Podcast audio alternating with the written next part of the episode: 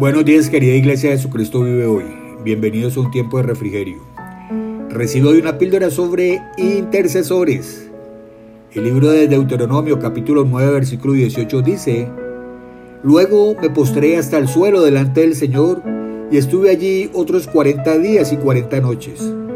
No comí pan ni bebí agua debido al pecado tan grande que ustedes habían cometido al hacer lo que el Señor odiaba con lo cual provocaron su enojo.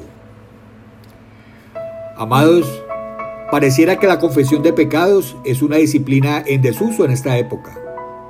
Nos encontramos rodeados de una cultura en la que la culpa de todos nuestros problemas invariablemente la tienen otros.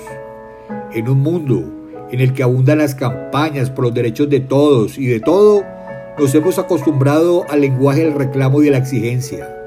Nuestros desaciertos y errores no nos importan tanto como los atropellos y las injusticias que otros pueden cometer contra nosotros.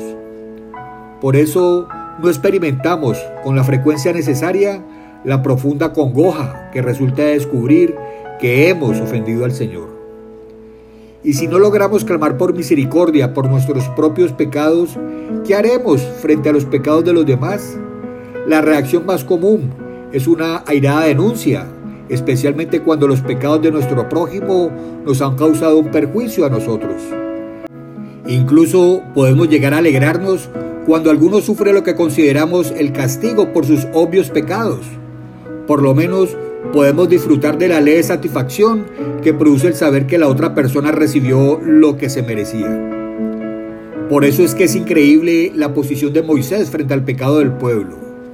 No ignoramos que en algún momento de su peregrinaje la obstinada rebeldía del pueblo llevó a este gigante de la fe a pedirle a Dios que le quitara la vida.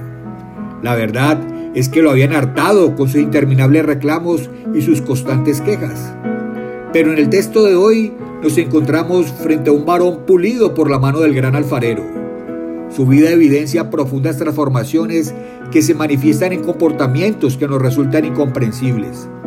Y esta es una de ellas.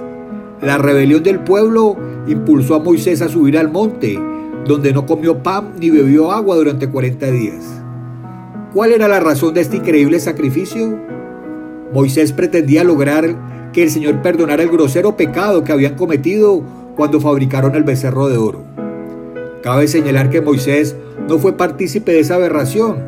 Bien podría haberse distanciado del pueblo, pero un corazón profundamente trabajado por Dios es uno que acaba reconociendo que la semilla del pecado que tanto ofende en la vida de otros también se encuentra en su propio corazón. Puede clamar con desesperación por misericordia porque ha entendido cuán profundamente necesita de la misericordia de Dios en su propia vida. No levante el dedo acusador porque él también se encuentra entre los acusados. ¿Podemos pedirle a Dios que transforme nuestra indignación en clamor por nuestro prójimo? Para hacerlo, necesitamos primeramente mirarnos en el espejo y entender que si no hubiera sido por la inmensa bondad de Dios, nosotros también estaríamos destinados a la condenación. Reflexiona en esto. La misericordia de Dios hacia el pecador es tan inconmensurable como su amor y la infinita paciencia que demuestra hacia sus hijos, hacia ti y hacia mí. Mi amado, mi amada, el Señor te bendiga y te guarde. El Señor haga resplandecer su rostro sobre ti y tenga de ti misericordia. El Señor alce sobre ti su rostro y ponga en ti paz. En el bendito nombre de Jesús. Amén. Un abrazo grande y con amor en Cristo Jesús. Yo sigo orando, yo sigo creyendo. Cali para Cristo, Colombia para Cristo. Chao, chao.